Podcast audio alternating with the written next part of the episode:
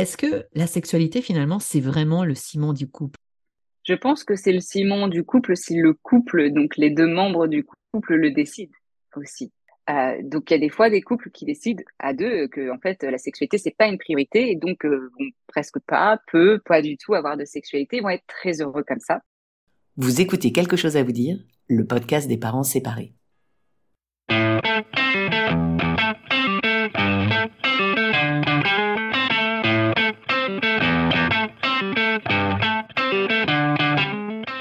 Comment dire à ses enfants qu'on se sépare? Et après, comment on s'en sort financièrement?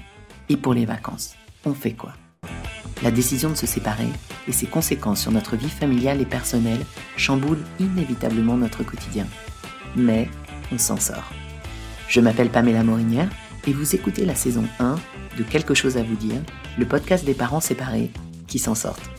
Tous les 15 jours, j'interviewe des parents séparés, mais aussi des professionnels du divorce et de la séparation pour apporter un point de vue d'expert sur une situation bouleversante qui touche près d'un couple sur deux et que l'on a tendance à banaliser alors que ses conséquences sur notre vie familiale et personnelle sont titanesques. J'espère que ce podcast vous aidera à mieux vivre votre séparation en préservant vos enfants. Mais place à l'épisode du jour. Bonne écoute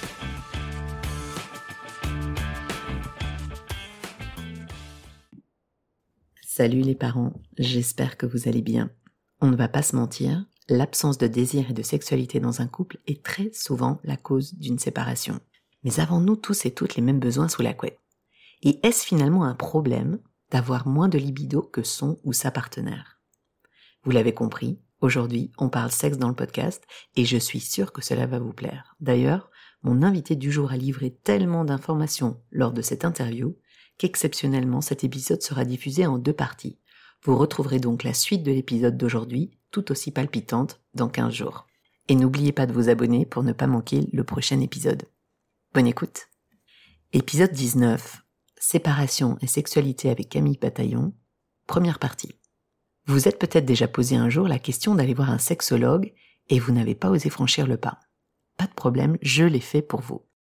Mon invité du jour est sexologue clinicienne et autrice du livre Réinventer sa vie intime après bébé. Son podcast, Camille parle sexe, cartonne depuis son lancement en septembre 2022 et on comprend vite pourquoi. Camille est pro, sympa, accessible, tout en restant très pédagogue et dotée d'une bienveillance désarmante. Bref, difficile de ne pas accrocher avec Camille Bataillon. Dans cette première partie de l'interview, nous allons aborder des questions essentielles autour de la sexualité. La libido, les écarts de désir au sein des couples qui conduisent parfois à la rupture, mais aussi à d'autres façons de vivre sa sexualité, et les relations sexuelles postpartum, après la naissance d'un enfant.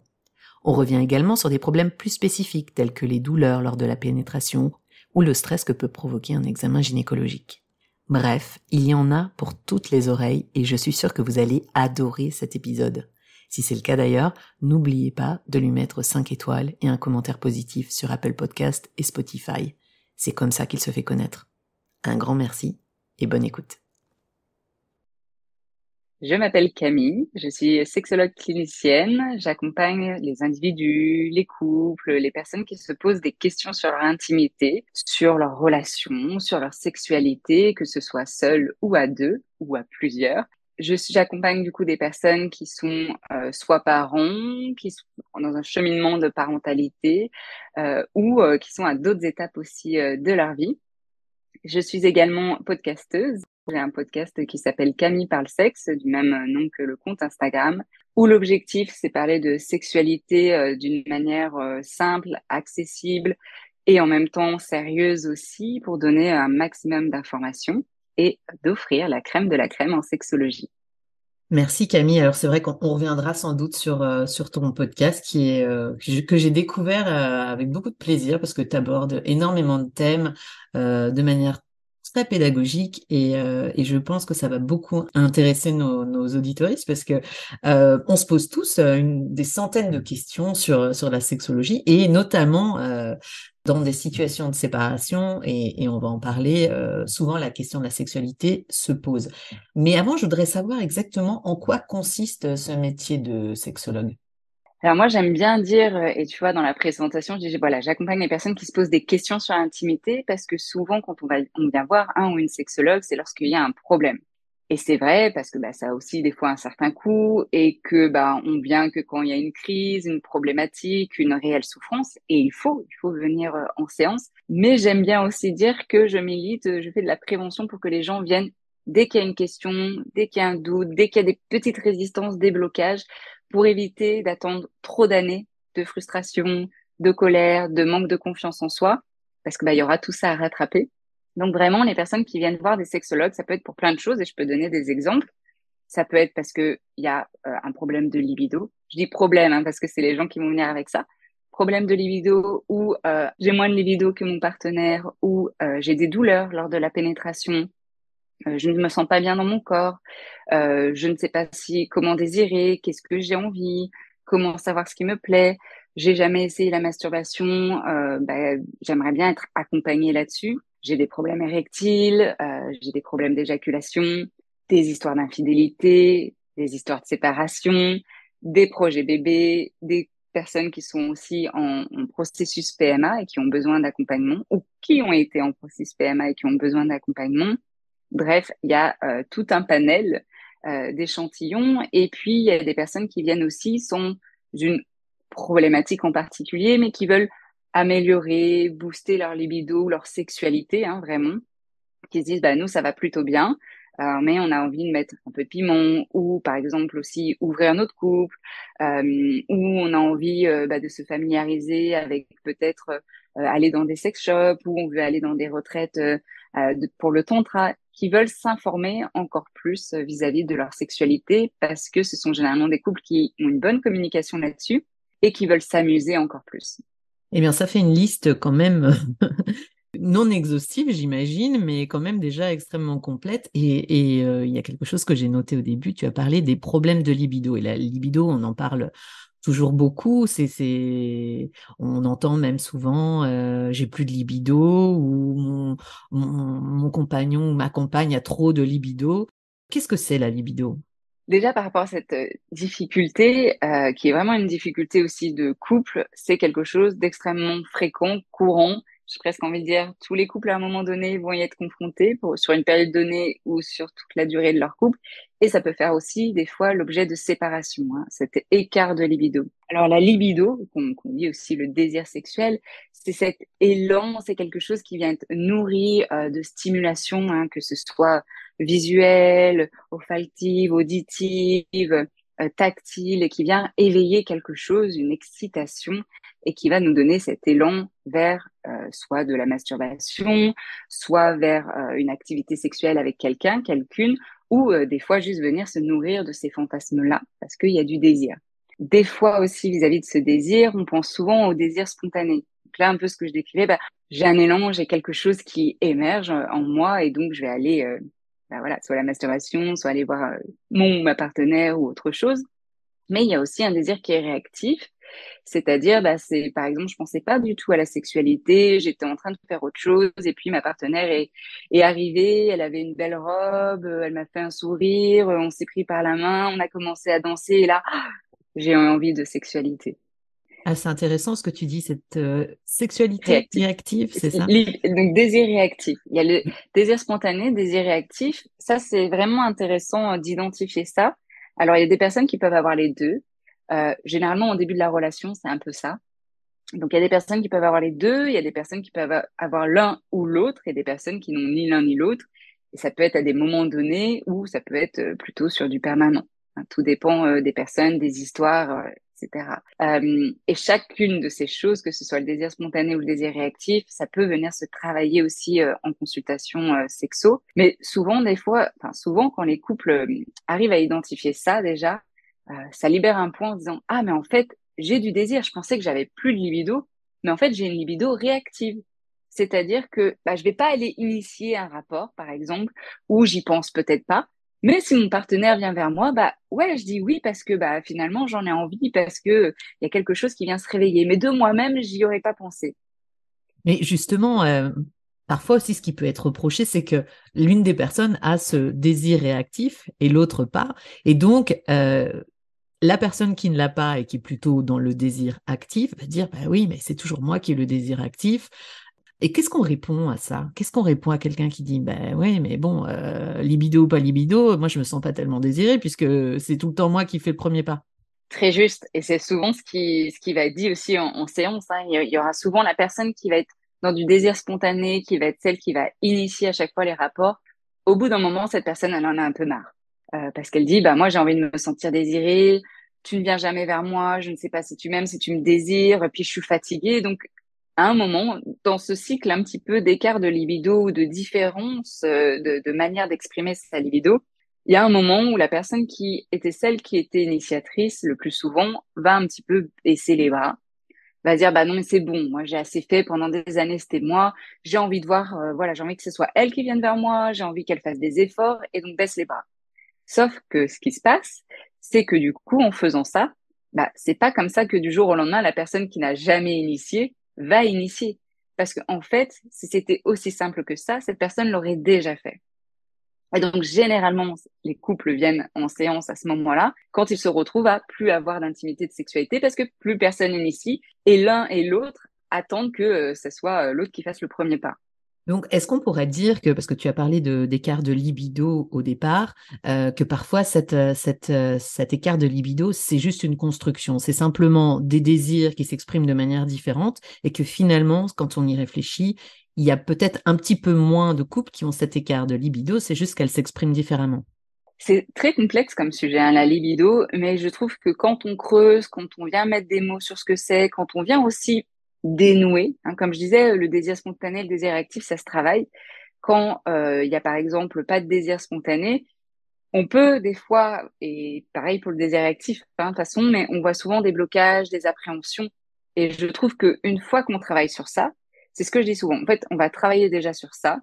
Et en travaillant sur ça, une fois qu'on arrive à dénouer un petit peu tout ça, on pourra vraiment voir si bah, cette libido, elle est telle qu'elle et en soi, est-ce que c'est un problème? Oui, non. Sinon, qu'est-ce qu'on en fait, qu'est-ce qu'on décide au sein du couple? Deuxième chemin, c'est en travaillant sur ça, en dénouant ces choses-là, on se rend compte que il y a quelque chose qui émerge, il y a des choses possibles, il y a, y a, y a de l'élan du mouvement qui se met. Et donc là, bah, c'est d'autres choses aussi. Donc, pour moi, je trouve qu'on peut pas euh, vraiment dire euh, c'est comme ça, c'est ainsi, ou euh, ou pareil, hein, des couples qui disent bah en fait on a tout essayé, on a déjà tout mis en place, on fait qu'en parler, on n'a jamais trouvé de solution. Bah, justement, venez en séance parce qu'avec un regard extérieur et rien déjà en mettant le doigt sur tiens, désir spontané, désir réactif, il y a des choses qui peuvent émerger et on va essayer de trouver ensemble en co-construisant des choses qui peuvent être possibles à mettre en place. C'est des fois pas possible. Hein, c'est aussi à noter, des fois cet écart est tellement extrême qu'il y a des grandes souffrances des deux côtés aussi. Donc, c'est pareil, par rapport à ça, une fois qu'on a identifié ça, euh, bah, qu'est-ce qu'on vient mettre en place, quelles solutions on va venir trouver. Hein? Ça, c'est vraiment dans l'écart de libido. Euh, ce que je dis, il y a vraiment trois clés par rapport à ça. Il y a la communication, il y a la connexion et il y a les alternatives. Qu'est-ce qu'on fait?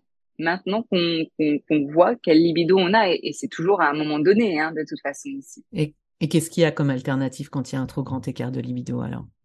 Alors, il y a des couples qui vont décider finalement de vivre leur sexualité solo, sans forcément le faire dans, dans le couple. Donc, par exemple, pour la personne qui a le plus de libido, va dire, bah, moi, j'ai ni envie d'aller voir ailleurs, j'ai pas envie d'ouvrir mon couple, euh, même si ça me crée une souffrance et j'aimerais, euh, j'aimerais pouvoir une sexualité avec ma partenaire ou mon partenaire, bah, je comprends que c'est comme ça. Je suis OK pour euh, me satisfaire, donc via la masturbation, via l'imaginaire, via plein de trucs. Ça, c'est des choses qui peuvent se développer aussi, tout en venant jouer aussi hein, dans le couple à d'autres alternatives de se sentir connecté. On pourra peut-être revenir là-dessus aussi. Dans les autres alternatives, bah, c'est des personnes qui vont dire, euh, bah, moi, euh, non, en fait, j'ai vraiment cette sexualité, j'en ai besoin avec toi. Donc, bah, en voyant avec ce travail sexologique, peut-être qu'il y a des choses qui émergent et finalement le couple arrive à se retrouver avec un juste milieu. D'autres alternatives, ça peut être bah, finalement, moi j'ai moins de libido que toi, j'ai ni envie de me forcer, de toute façon, personne ne se force, j'ai ni envie de me forcer, mais ni envie que tu te sacrifies. Donc, je suis OK, par exemple, que, bah, que dans notre couple, tu puisses euh, aller voir euh, ailleurs. Et des fois, dans ces conditions d'aller voir ailleurs, ça peut être du sexe tarifé aussi.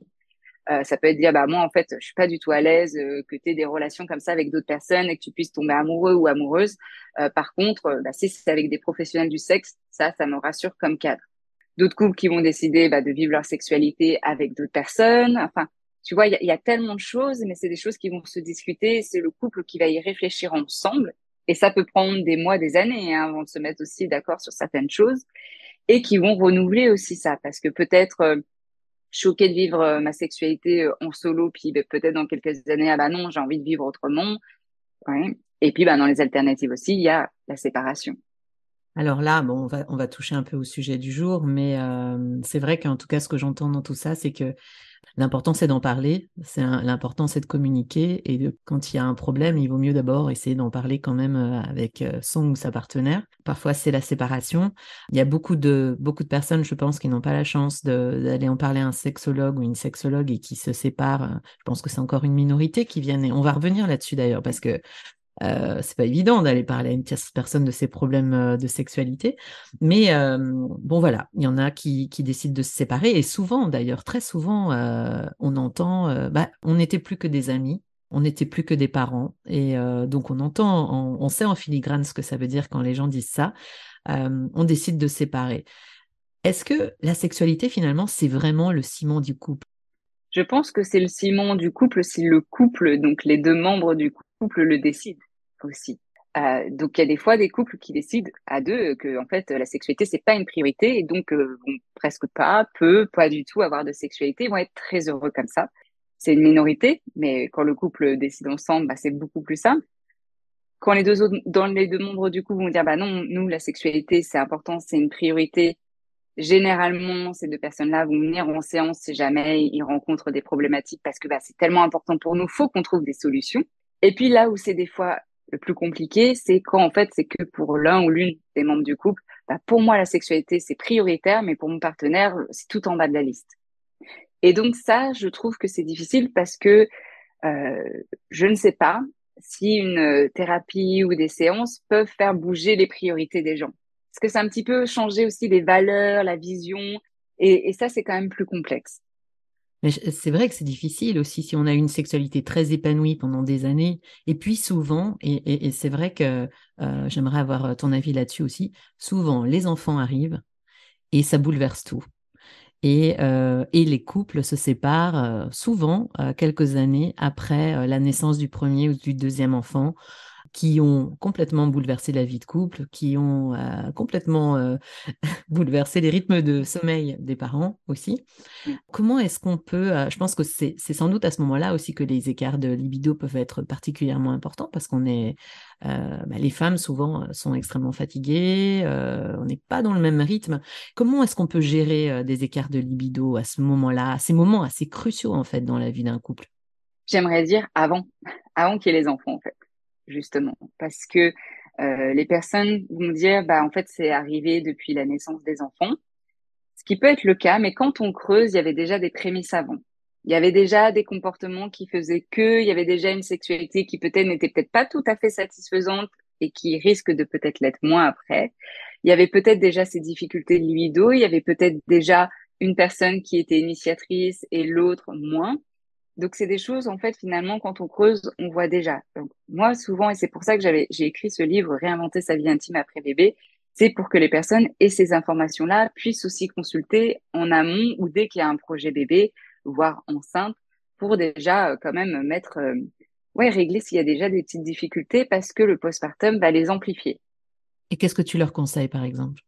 Bah, ça va tout, tout dépendre de leur situation, hein, évidemment. Déjà, si c'est des couples où il n'y a pas de communication, euh, c'est la première étape. Moi, je ne vais pas aborder la sexualité, dire bah faut faire ci, il faut faire ça, etc. S'il n'y a pas de communication, puisque comme je disais juste avant, c'est une co-création. C'est le couple qui va venir avec des solutions. Mais si le couple ne communique pas ensemble, il n'y a rien qui se passe. Et souvent, dans la plupart des cas, du coup, les premières séances, c'est vraiment de venir instaurer cette communication parce que tu l'as dit, c'est dur de, de consulter des sexologues, mais surtout, c'est dur de parler de sexualité. On n'a pas appris, on n'est pas à l'aise, c'est vulnérable, on est inconfortable, euh, de dire euh, bah, je me sens comme ça ou j'ai peur de ci, euh, c'est vraiment inconfortable. On ne nous apprend pas d'être vulnérable, encore moins pour les hommes. Donc dans les couples hétérosexuels, ça peut être difficile des fois pour la partenaire d'entrer en communication avec son partenaire. Elle va dire mais moi j'essaie de communiquer, je lui pose des questions et j'ai face à moi un mur. Il ne me répond pas ou me dit je sais pas, oui, non.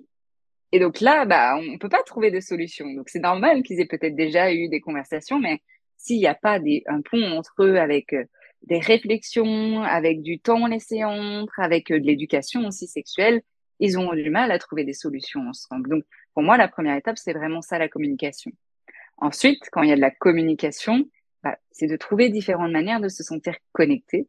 Parce que souvent, l'erreur, et là, je le vois peut-être plus euh, chez les hommes, mais de la manière dont ils ont été éduqués à la sexualité aussi, c'est que pour se sentir aimé, ils ont besoin de passer par la sexualité. Donc, généralement, la manière de se sentir connecté avec leur partenaire, c'est via de la sexualité. Et pourquoi ça? Comment on l'explique ça Qu'ils ont besoin de sexualité pour se sentir aimé on leur a pas appris autrement, on leur a pas appris euh, d'être dans l'émotion, dans la vulnérabilité et euh, dans d'autres manières de se sentir connecté. Et, la connexion avec quelqu'un, c'est aussi de la vulnérabilité. Moi, je pense que ça part de la vulnérabilité. On ne leur a pas forcément appris à être vulnérable parce que souvent, on va leur dire, bah, ne pleure pas, reprenne tes émotions, c'est bon, t'es dur, mais ta carapace. Quand on a une carapace, on peut pas être vulnérable. On laisse rien paraître, rien transparaître, rien émerger c'est un peu, euh, on va dire extrême, hein, mais c'est pour montrer un petit peu, c'est imagé, quoi. C'est vraiment imagé. Pas tous les hommes sont comme ça, heureusement, et il y a tout un mouvement d'hommes qui essayent justement d'être vraiment dans cette communication, dans ces émotions, dans de la vulnérabilité, et c'est chouette, et j'espère que beaucoup plus se suivront ça. Mais malheureusement, c'est encore quand même une majorité d'hommes qui ont du mal avec ça, et ils en sont les premières victimes finalement. Et, ta patientèle sont plutôt des couples hétéros ou euh, des couples euh, homo aussi? Hétéros quand même. Quand même hétéros, j'ai des personnes homosexuelles, mais, quand même la très grande majorité, euh, c'est des personnes hétérosexuelles. J'imagine que les mêmes problèmes se posent de toute façon, quelle que soit, quelle que soit la, situation et quel que soit le couple. Oui, souvent, souvent on me demande hein, quelle est la différence entre les couples homosexuels et hétérosexuels. Il y a les mêmes difficultés, même euh, les couples homosexuels euh, ont aussi des écarts de libido et vivent euh, les mêmes difficultés, même des douleurs à la pénétration, quand il y a des pénétrations, que ce soit même avec des sextoys ou quand c'est un pénis avec des rapports gays. Enfin, voilà, il y a, y a on retrouve quand même beaucoup de beaucoup de ça. Puis quand il n'y a pas de communication, peu importe le genre du couple, il y a des difficultés. Alors justement, tu parles, tu mets juste le doigt sur sur un sur une question qui m'a été posée par par euh, ma communauté sur Instagram. Euh, comment on peut résoudre les problèmes de douleur des femmes lors de la pénétration? Qu'est-ce qu'on peut faire et d'où ça vient d'ailleurs? Ça, c'est quelque chose, euh, bah, c'est une, extrême souffrance hein, pour les patientes qui viennent en séance. Hein, et généralement, les premières séances, c'est pas mal de pleurs parce que c'est un parcours, vraiment. souvent, elles disent, bah, j'ai déjà vu des gynécologues, on me dit que c'est dans ma tête, ou on me dit, bah, ça passera, allez-y, continuez. Donc il y a vraiment une réelle souffrance et physique et émotionnelle et relationnelle aussi, euh, même si quand même, en tout cas dans les personnes qui me consultent, généralement les partenaires sont bienveillants dans l'écoute, il est très patient, euh, voilà, ça c'est déjà chouette, mais c'est une réelle souffrance. Pourquoi il y a des douleurs? Alors des fois il y a des douleurs qui peuvent être là dès le début des premiers rapports sexuels, et des fois il y a des douleurs qui peuvent être là à un moment donné dans la vie, peut-être après un accouchement, peut-être après une période stressante, peut-être après euh, une rupture justement, euh, peut-être après euh, un, un, cancer, voilà, après des événements de vie qui peuvent peut-être causer des douleurs. Et les douleurs peuvent arriver bah, généralement via une éducation aussi hein, sexuelle. souvent, on le voit plutôt chez les jeunes, où, où, tout dépend aussi des religions et les cultures. Mais qu'est-ce qu'on m'a dit de la sexualité? Si ce que j'ai imprégné, appris de la sexualité, c'est que la sexualité ou le premier rapport, ça fait mal, c'est douloureux, faut serrer les dents, c'est pour le plaisir de l'homme, pas les meilleures conditions pour être détendu. Et pour une pénétration euh, sans douleur euh, et confortable, et, le corps est tout à fait adapté hein, pour vivre ça euh, sans douleur et confortable, ben, il faut pouvoir aussi être détendu dans un climat de confiance, avec des partenaires aussi de confiance, mais soi-même être confiante dans la sexualité. Donc, il y a déjà ça. On parle souvent aussi, ah bah ça peut être lié à des traumatismes, à des agressions sexuelles, et c'est une réalité, oui, parce que du coup, bah qu'est-ce que j'ai appris de la sexualité? C'est que ça fait mal, c'est qu'on me force, euh, c'est que j'ai pas voulu, c'est que mon corps m'appartient pas. Donc il y a beaucoup aussi de ça à venir, à venir creuser, à venir travailler. Et dans le côté physique, quand je disais, bah voilà, le corps est, voilà, normalement, on peut vivre une pénétration euh, sans douleur, mais pour ça, il faut que les muscles qui entourent l'entrée du vagin, hein, les muscles du périnée, puisse aussi euh, être détendu. Donc un périnée, on parle souvent du périnée qui doit être tonique, Mais un périnée doit aussi pouvoir se détendre, il doit pouvoir être mobile, se contracter quand il faut et puis se relâcher quand il faut aussi. Et donc, pour les personnes qui ont des douleurs, ce que je recommande, c'est euh, de consulter en fait plusieurs professionnels parce que c'est ça où on voit les, vraiment les meilleurs résultats. Les sexologues pour le côté psycho-sexo, comment on peut créer euh, un climat euh, de confiance, de quoi j'ai besoin, comment je perçois la sexualité, quelles sont les croyances, comment avoir confiance dans mon corps, euh, même euh, comment je peux regarder ma vulve et être à l'aise avec ça, peut-être me toucher si c'est OK pour moi et les différentes étapes. Et puis d'autres professionnels comme euh, les kinés, les ostéos qui viennent aussi, kinés, sage-femme hein, par rapport à la rééducation du périnée, qui vont venir travailler de manière manuelle sur cette zone-là pour venir apprendre à détendre ces muscles-là. Il faut être à l'aise quand même pour, pour laisser le kiné venir détendre cette, cette zone-là, non? Oui, oui. Alors, généralement, c'est des, femmes, hein, femmes qui naissent sage-femme, mais effectivement, euh, il faut être à l'aise, tout comme aller chez le gynécologue. Hein. C'est pas évident non plus hein, d'avoir un, spéculum, quelqu'un qui nous regarde entre les cuisses, euh, c'est pas évident. Et pour beaucoup euh, de patientes, elles ne vont plus justement dans des rendez-vous euh, professionnels de santé parce qu'elles ne sont ni à l'aise ou ont eu des expériences négatives. Donc, effectivement, et des fois même les séances en sexologie, c'est de venir accompagner vis-à-vis de ça Hein, par exemple, je pense à des patientes euh, qui ont du vaginisme ou des dyspareunies, hein, des douleurs ou de la difficulté euh, à avoir euh, une pénétration. Bah, elles ont eu des expériences négatives avec les gynécologues. Pourtant, elles savent que il faut qu'elles puissent arriver à ça pour, bah, par exemple, la kiné, qu'elles puissent prendre rendez-vous, ou même gynécologue, parce que des fois, elles peuvent se retrouver dans des parcours PMA et elles ont devoir, hein, ça va être un devoir de passer par là. Et donc, des fois, bah, c'est des séances pour venir OK, bah, vous savez que, quels sont vos droits. Euh, vous savez que vous pouvez exprimer à tout moment, que vous pouvez arrêter, que euh, le premier rendez-vous, vous n'êtes pas obligé de vous mettre nu, vous n'êtes pas obligé euh, d'avoir un spéculum, vous avez le droit de dire non, vous avez le droit d'aller étape par étape. Et déjà d'avoir une tierce personne qui leur donne ces informations-là, ça leur redonne confiance pour petit à petit reprendre rendez-vous et être de plus en plus à l'aise, même si c'est jamais une partie de plaisir, mais en tout cas qu'elles ne se freinent pas à aller consulter pour leur santé. Et cette tierce personne, c'est qui? Bah, Ça peut être du coup des sexologues, mais ça peut être aussi des psychologues, ça peut être voilà, des personnes qui vont venir les aider à, à, à leur donner ces informations-là aussi euh, dans la bienveillance, sans juger, sans dire ah non mais vous êtes ridicule, allez c'est rien, enfin tout le monde le fait, tout le monde va chez le gynécologue, pourquoi vous y allez pas? Non, déjà quelqu'un qui accueille ça, donc psychologue, euh, sexologue, et puis il peut y avoir voilà plein d'autres professionnels, peut-être la sage-femme aussi qui peut aider. Donc voilà, là je pensais plutôt au rôle des sexologues parce que c'est des choses que je vois en pratique et, euh, et qui sont aidantes. Et le, le message, il n'est pas passé aux gynécologues justement parce que c'est quand même euh, c'est rare les gynécologues euh, qui, qui, qui, proposent ça en fait cette méthode d'approche douce généralement ça se passe pas comme ça. C'est pas la majorité justement, il faut que la formation leur vienne. Quand je vais dans des congrès où je parle à des futurs médecins, là prochainement je vais aller parler à des gynécologues c'est le message que je passe, euh, justement. Euh, tu leur dis quoi? Je leur dis, en fait, comment se sentent les patientes, les retours qu'on peut avoir, euh, ce qui peut être mis en place par eux, des petites... voilà, déjà, on peut peut-être repenser la nudité. Est-ce que, en fait, c'est obligé d'être nu? Non, il y a des... Et, et souvent, c'est des recherches qu'on peut voir aussi dans dans des groupes de femmes qui vont se donner les informations. Tiens, est-ce que tu connais un gynécologue bienveillant, etc moi, c'est les recherches que je fais aussi pour moi personnellement. Et du coup, bah, je tombe sur des personnes où je me dis, oh, ah, mais c'est possible. C'est possible qu'en fait, euh, on me dise, ah bah non, vous n'êtes pas obligé de vous mettre toute nue, vous enlevez juste le bas. Ah, c'est possible de mettre une serviette autour de mon bassin pour que euh, je sois pas non plus complètement nue ou que je me balade nue dans la salle, euh, dans la salle, dans le, dans le cabinet. ah, c'est possible que je mette moi-même le spéculum. Enfin, toutes ces choses-là, en fait, c'est leur donner concrètement des, des pistes. Ce que tu viens de dire va révolutionner euh, l'approche des, des, gynécos si les patientes commencent à s'y mettre euh, et à exiger euh, certaines dispositions qui les mettent davantage à l'aise. Et finalement, qui sont pas si compliquées, qui sont quand même pas si compliquées à mettre en place. Qui ne coûtent rien, qui ne sont pas compliquées, ça demande juste de la bienveillance, ça, ça prend pas plus de temps.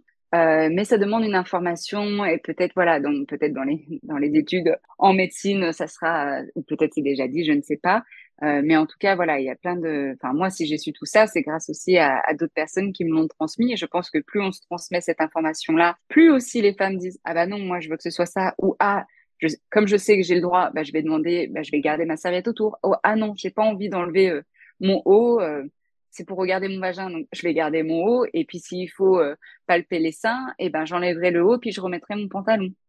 Et ça, c'est des choses que vous devez, que vous pouvez dire. Et si votre médecin vous dit ah bah non, euh, pas du tout, bah je pense qu'il faut dire bon bah je termine la consultation, merci, au revoir, parce que de toute mmh. façon, je ne me mmh. sentirai pas à l'aise avec cette personne. Mmh.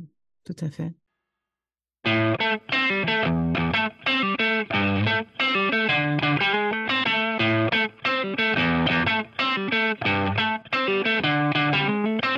Voilà, c'est tout pour aujourd'hui. Merci d'avoir écouté le podcast. Pour le soutenir, n'hésitez pas à lui mettre 5 étoiles sur votre plateforme de podcast préférée, à en parler autour de vous, voire même à en parler entre vous. Vous pouvez également retrouver le podcast sur Instagram et sur Facebook. Et si vous avez des suggestions ou des commentaires, contactez-moi sur quelque chose à vous dire podcast gmail.com. Quelque chose à vous dire podcast gmail.com. On se retrouve dans 15 jours pour un nouvel épisode et d'ici là, portez-vous bien. Ciao